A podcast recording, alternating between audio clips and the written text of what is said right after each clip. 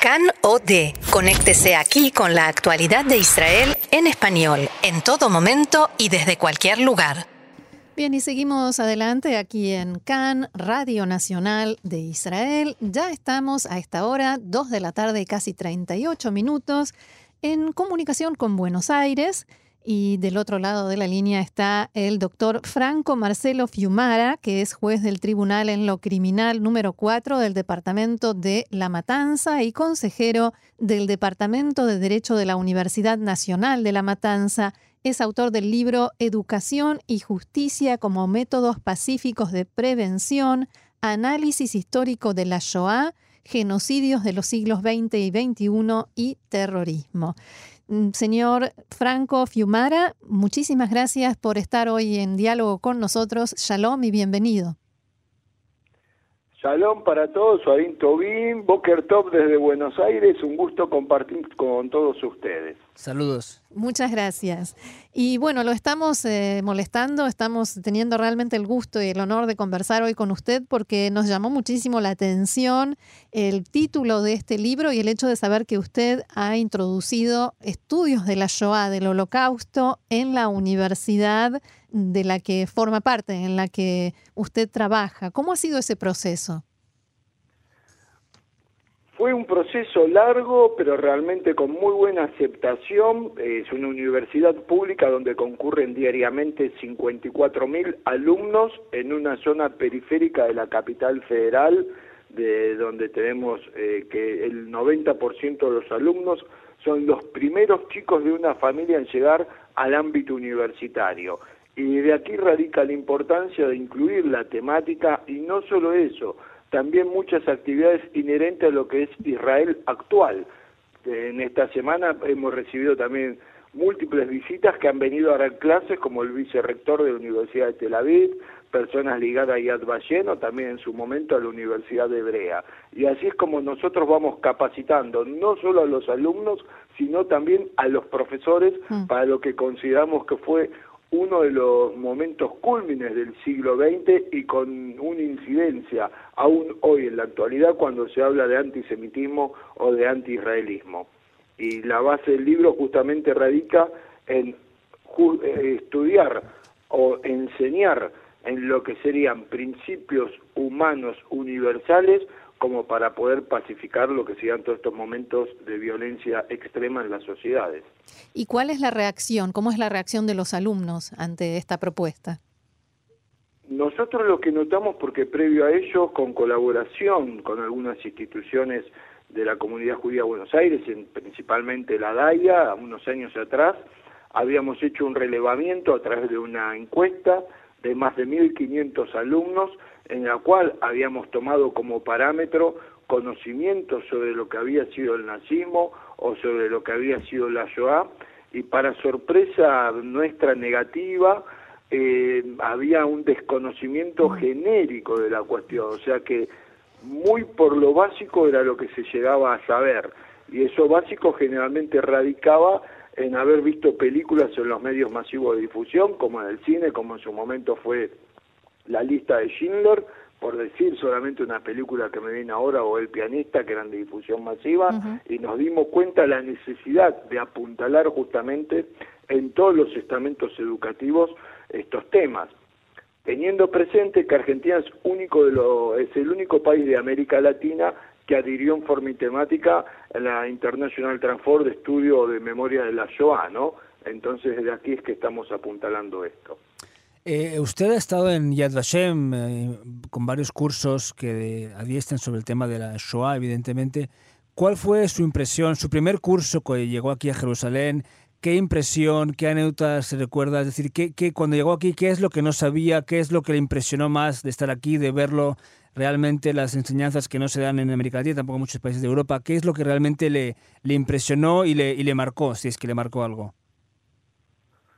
Marcar me marcaron muchas cuestiones. Eh, yo quiero hacer un puntapié justamente aquí. Eh, conocí Yad Vashem en 1995 con el antiguo formato. Conozco Yad Vashem ahora con con, después de que ha sido modificado en toda su estructura, no solo en la, la de museo, sino también la, la educativa, ¿no? de habla hispano, de habla itálica, que yo soy intérprete italiano. Eh, lo bueno que tiene graduación es en la forma en que es transmitir, transmitir a través de la vida, de lo que fue el judaísmo antes, cómo resistió durante el nazismo y en definitiva, como lo muestra justamente lo que bien dije, el final de la película de la lista de Schindler, el legado que los sobrevivientes dejaron al judaísmo y a la humanidad en su conjunto, ¿no? A través de los sobrevivientes y sus descendientes. Esa creo que es la filosofía justamente principal de donde uno aprende de Yad Vashem para saber transmitir esto, esto en valores, porque la otra perspectiva que se conocían históricamente eran pilas y pilas de fotos con cadáveres, con, con cuestiones nefastas que muchas veces genera un efecto rebote en los que son sobre todo los chicos en edad de escuela primaria, ¿no? Por el temor que eso genera. Si bien son cuestiones reales, cuando uno transmite cuestiones de la vida, creo que tiene mejor aceptación en las sociedades educativas. ¿Cómo ha avanzado el derecho argentino en eh, los últimos años respecto a cuestiones como antisemitismo, discriminación eh, y temas que antes en realidad no estaban siquiera contemplados en, la ley?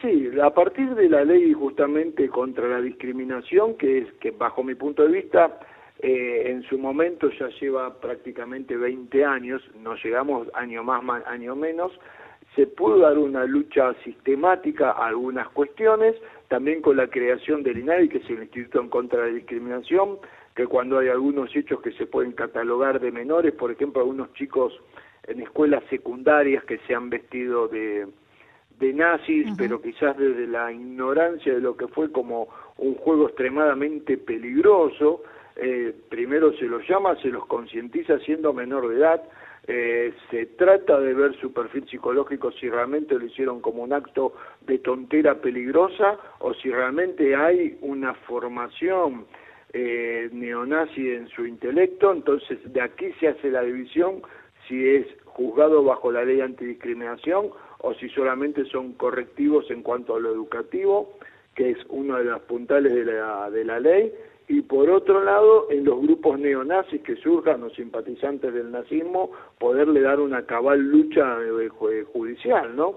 Con detenciones, justamente quien le habla fue víctima de amenazas de un grupo neonazi, del cual uno de sus autores fue detenido por la justicia. En estos momentos nos encontramos en la etapa de juicio oral. ¿Y hasta dónde todo esto está infiltrado en la política local? Política local, tenemos algunas personas que son, diría, satélites sueltos, ¿no? El tema de la peligrosidad de convocatoria que puedan tener, que es lo que hay que estudiar, como el caso del partido político de un, señor llamado Biondini, un periodista que bastante eh, recalcitrante en cuanto a su antisemitismo, que yo lo he dicho en numerosas oportunidades, eh, cuño de apellido, que siempre les hace una letrina a su boca cuando habla del neo-estado de Israel, ¿no? Eh, desvirtuando realidades y no reconociendo realidades a nivel internacional de lo que significa Israel y sus mecanismos de autodefensa contra grupos yihadistas o contra grupos terroristas como lo es Hamas cuando tira los rockets contra ciudadanos civiles, ¿no? Lo cual es un crimen de guerra. Pero bueno, con eso hay que darle una lucha cabal con a través de todos los organismos o todas las agencias del Estado, en, este caso la justicia, como para tratar de contenerlos y en su caso de serlos también de sancionarlos penalmente. Yo quiero dejar acá salvaguardada una cuestión que tiene que ver también con los dos eh, grandes atentados terroristas hasta en la República Argentina, en la cual hay implicados eh, miembros de Hezbollah y del gobierno de Irán, por lo menos prima facie, en, la, en las causas penales como radica con pedidos de captura internacional eh, a través de Interpol. Yo creo que esto es un puntapié fundamental que pueda llegar a buen puerto. Se está estudiando los proyectos de juicio en ausencia para juzgar la responsabilidad criminal de ellos. ¿Y por qué les digo esto? Porque muchos grupos que ven con simpatía, con extraña simpatía quizás a Hamas o a otros grupos terroristas eh, conexos eh, que son anti-israelíes, ven con buenos ojos que fracasen justamente estos juicios, con todo el lobby que eso significa. Si bien BDS, boicot de inversión y sanciones en Argentina no está muy arraigado, arraigado, comienzan algunas universidades, sobre todo pegadas a la frontera con Chile, a poder eh, tratar de penetrar, lo cual también hay que tratar de neutralizar con noticias objetivas como corresponde.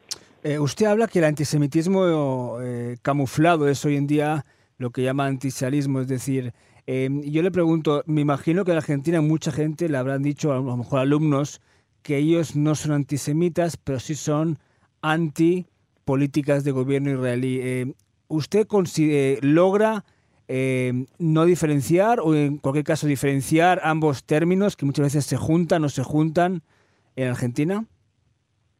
Mire, yo generalmente hay una cuestión. En cuanto a los alumnos en sí mismos, jóvenes que salen del colegio secundario, hasta prácticamente una edad de recibirse, vamos a hacer un promedio de 25 años de edad, eh, no hay todavía un conocimiento cabal de cuál es la diferencia o por dónde pasa la cuestión. Generalmente son eh, chicos o alumnos o profesionales recién recibidos que están un poco más politizados o en el ala política de lo que ya sería eh, el Estadio Nacional en Argentina. Eh, yo para mí es como enseño en las aulas cuando hablamos de Israel, que en definitiva la mutación de antisemitismo de posguerra mundial, como la hemos conocido nosotros hasta la guerra de la independencia, con todo lo que significó eh, la posterior inversión de algunos países enemigos de Israel del mundo islámico, quiero decir hoy en día yihadista, ¿no? Porque hay que ir con las mutaciones, pero los términos de los tiempos de la radio son, mm. son cortos como para poder explicar toda esta mutación. Hasta la actualidad, pasando estos prácticamente 70 años, eh, en definitiva, ser anti-israelí, bajo mi punto de vista, es lo mismo que ser antisemita hace 50, 60 o 70 años atrás, una percepción lógica con esta mutación que vamos diciendo, ¿no? Es más fácil ser anti-israelí que antisemita, porque antisemita es un término que es muy mal visto generalmente en cualquier ámbito académico, no solo que es mal visto,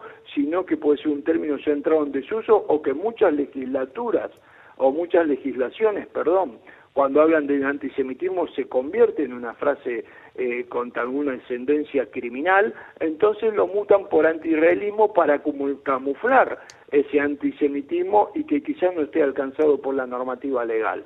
Entonces, aquí donde nosotros podemos hablar, porque como digo yo, es muy legítimo discutir sobre la política interna de Argentina, como lo es de Italia o como lo es de Israel, discutir cuando es política partidaria, pero es totalmente ilegal cuando alguien menciona lo que es la legitimidad o la ilegitimidad del Estado de Israel. Ahí es donde nosotros tenemos que apuntar y tenemos que sancionar con toda la fuerza de la ley. Hablando de Israel, ¿dónde en Argentina, en los ciclos universitarios, hay más oposición a Israel? ¿En los grupos de extrema izquierda o de extrema derecha? ¿O es una... O en todos. Eh, tenemos, muy buena la pregunta realmente. Hay un grupito minoritario que yo ya di unos nombres, eh, con nombres propios, como Biondini o Cunio, que son grupitos de, digamos, de derecho de extrema derecha. No se ven todo lo que es la derecha y centro en antisemitismo, de hecho, hay muchas figuras relevantes, las que Hilot de acá de, de Argentina, con respecto a ocupar cargos públicos, y la verdad que con una muy buena eh, aceptación eh, en líneas generales, reitero, en líneas generales porque después por ahí en lo subjetivo están los corazones políticos, como digo yo, partidarios, ¿no? Que eso es lo que sí uno tiene la, la facultad de poder discutir. Pero después, eh, lamentablemente, lo que serían las izquierdas, o ya un poquito más las extremas izquierdas, es en donde se radicalizan más estos focos pro Hamas, pro Hezbollah y sobre todo anti-Israel con quemas de banderas u otras cuestiones que es cuando nosotros los vemos. E inclusive con algo que es muy grave, tratando de legitimar a esta altura, 70 años después, o de negar en cierta forma lo que fue la Shoah, ¿no? Algo que no cabe en ninguna cabeza. Usted es muy claro en su expresión, al expresar su, su, forma de pensar y no cabe duda de qué lado, de qué vereda está. Eh, además de esto que nos mencionaba de una amenaza de un neonazi, eh, ¿ha pagado un precio por eh, esta claridad? Constantemente, constantemente hay puertas que se cierran, hay políticos que no, no quieren entrar en razón no escuchan, o directamente uno no es atendido telefónicamente, o quizás tampoco es recibido personalmente, porque yo, por mi personalidad y mi temperamento, soy muy frontal, muy, eh, una forma de enfrentar las cuestiones, como bien les quiero decir, y de defender lo que yo por convicción considero que es justo, ¿no? Porque es lo que prima por sobre todo mi forma de ser en la vida. Lo que es justo lo defiendo y lo que es injusto, eh, por eso estoy en la justicia, trato de llevarlo en el término de lo que la ley me, me ampara o la ley nos dice. Entonces realmente sí, a veces algunas puertas se cierran, pero bueno, bienvenido sea. Lo que es así a uno lo enaltece porque sabe que está por el camino adecuado. Tengan en cuenta que la puerta de Israel está abierta, me imagino, a usted, si se cierran otras puertas. Y mi última pregunta, si es corta, si puede ser un poco breve, es, ¿realmente el antisemitismo en Argentina es un fenómeno eh, importante? ¿Cada vez hay menos, más? Eh, ¿Cómo, si, como analista, cómo lo ve? Mire, el antisemitismo en sí mismo, como lo conocimos históricamente, prácticamente es minúsculo tenemos que tomarlo de esa medida. Argentina no es un país antisemita, Argentina es un país hoy en día, si nosotros tomamos en cuenta la comunidad local argentina, estamos, si bien número más, número menos, como bien nos dice Sergio de la Pérgola de la Universidad de Hebrea, nuestro gran demógrafo, eh, estamos en el orden entre 250 y 300 mil judíos radicados, argentinos radicados en este país, ¿no? Como podemos nosotros mencionar. Por eso hay una gran aceptación, una gran convivencia. El quiebre quizás lo hizo los dos atentados, como marqué en su momento, y también lo que yo noto es lo que entra por la faz política de estos grupos de centro de, o de izquierda extrema o estos pequeños eh, minúsculos grupitos de derecha que hablan de anti-israelismo más que antisemitismo. Lógicamente siempre hay algún desviado que lo toma por el lado de, de la negativa de la Shoah, pero en eso le puedo garantizar que es minúsculo, minúsculo y que la Policía Federal Argentina o la justicia está a la altura de las circunstancias para dar respuestas prontas, detener y condenar a quienes cometan esos actos delictivos. Muy bien, juez Franco Fiumara, desde Buenos Aires, muchísimas gracias, de verdad ha sido un gusto, un honor tenerlo aquí con nosotros en Cannes, Radio Nacional de Israel, y cuando esté aquí en Israel lo esperamos, aquí en la radio. Así es. Ahí voy a estar acompañándolo. Dos mediante hemos firmado nuevamente convenio de reciprocidad con la Universidad de Tel Aviv. También estamos haciendo lo mismo próximamente con la de, con la hebrea de Jerusalén y también con Yad Vashem. Así Dios mediante los próximos meses vamos a tener la posibilidad de estar visitando este tan lindo país del cual me siento como pertenente, perteneciente y llegar a Israel junto a ustedes. Muchísimas gracias a todos los oyentes y en especial a ustedes por darme esta oportunidad. Gracias. Gracias, Shalom. Shalom.